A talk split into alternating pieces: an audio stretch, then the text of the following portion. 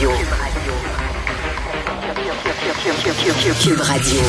En direct à LCN. Salut Jean-François. Ben, c'est inquiétant totalement. Là. Écoute, le fusillade au coin de Saint-Denis et Maisonneuve. Là. Tu peux pas avoir plus central dans le quartier latin. Là. C'est vraiment... Ou d'ailleurs, il y a eu un meurtre il y a quelques semaines à peine. Ben oui, tout à fait. non, ça, ça, n'a aucun sens. On a, on a l'impression que, tu sais, on baisse les bras, il y a rien à faire. À un moment donné, euh, il y a des, il y a des secteurs où il manque de policiers. Et euh, écoute, je vais te faire un, un, petit exemple. Là. Je parle pas de fusillade.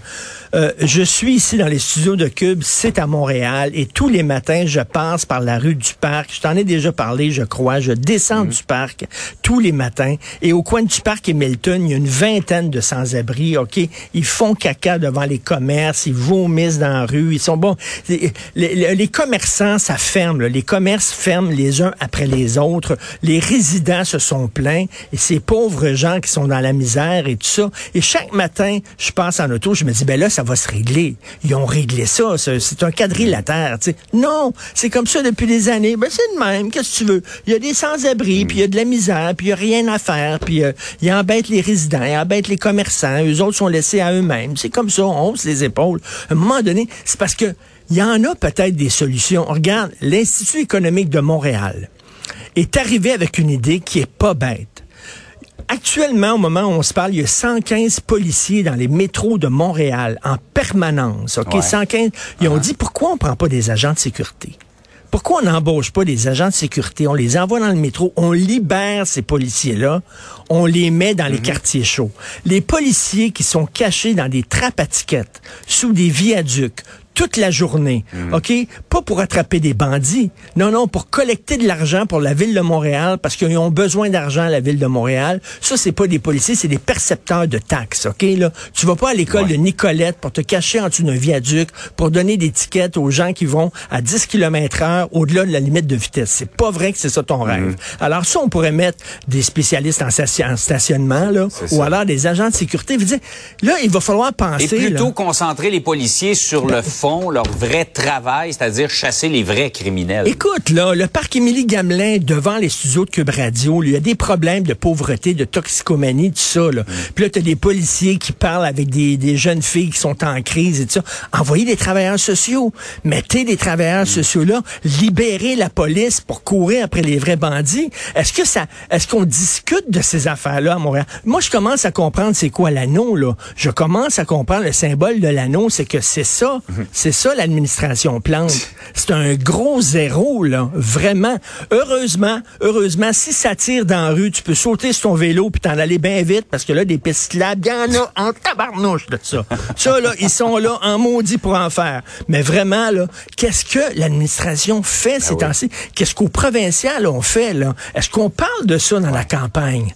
Est-ce qu'on parle de ces affaires-là dans la campagne? Pas encore, c'est vrai, ouais. C'est un peu désespérant parce que on dit l'aide s'en vient, dans, mais il faut former ces policiers-là, puis les mettre sur le terrain, ça va prendre quelques années. Euh, il y a le temps de s'en passer des drames. Ben, tout à fait. Là, il va falloir à un moment donné penser un petit peu là, euh, au-delà de la boîte, comme on dit. Par ailleurs, euh, Richard, Éric Duhem, on en apprend sur son dossier. Là, on parlait des taxes municipales, taxes scolaires, Hydro-Québec il y a eu euh, des problèmes dans le passé avec ses comptes de, à payer. Écoute, ça, ben, ça, nous est peut-être tous arrivé. Ça m'est arrivé à un moment donné, tu reçois un avis, puis tu dis, ben, c'est vrai, j'ai oublié ça. Là. Un avis. Hmm. Puis là, tu dis, ben oui, t'allumes. Puis là, tu payes tes taxes. Là. 14 avis. Je m'excuse, là. Puis là, euh, pour Hydro-Québec, il n'a pas payé Hydro-Québec. Puis attends une minute, il prend des sacrées grosses douches, là, Eric Duhem. Mon tu, vas, pas là ce matin, là? Mon fils est ado, puis il prend des. Il y a 14 ans, mon fils prend des douches d'une demi-heure. Je sais pas ce qu'il fait dans la douche exactement, mais les douches d'Éric Duham, attends une minute, sont nombreux, là. Fait que c'est bon. Écoute, et là, il a pas payé Hydro. Et puis il dit aujourd'hui à Antoine Robitaille, mon confrère du Journal de Montréal, puis ça m'arrive aussi de pas payer Vidéotron. Euh, à un moment donné, le gars veut gérer la province, là. Il faut que tu mhm. sois à tes affaires. Il a de la misère lui-même à gérer ses propres affaires. Une fois que tu payes pas, c'est correct, c'est un oubli, c'est une erreur.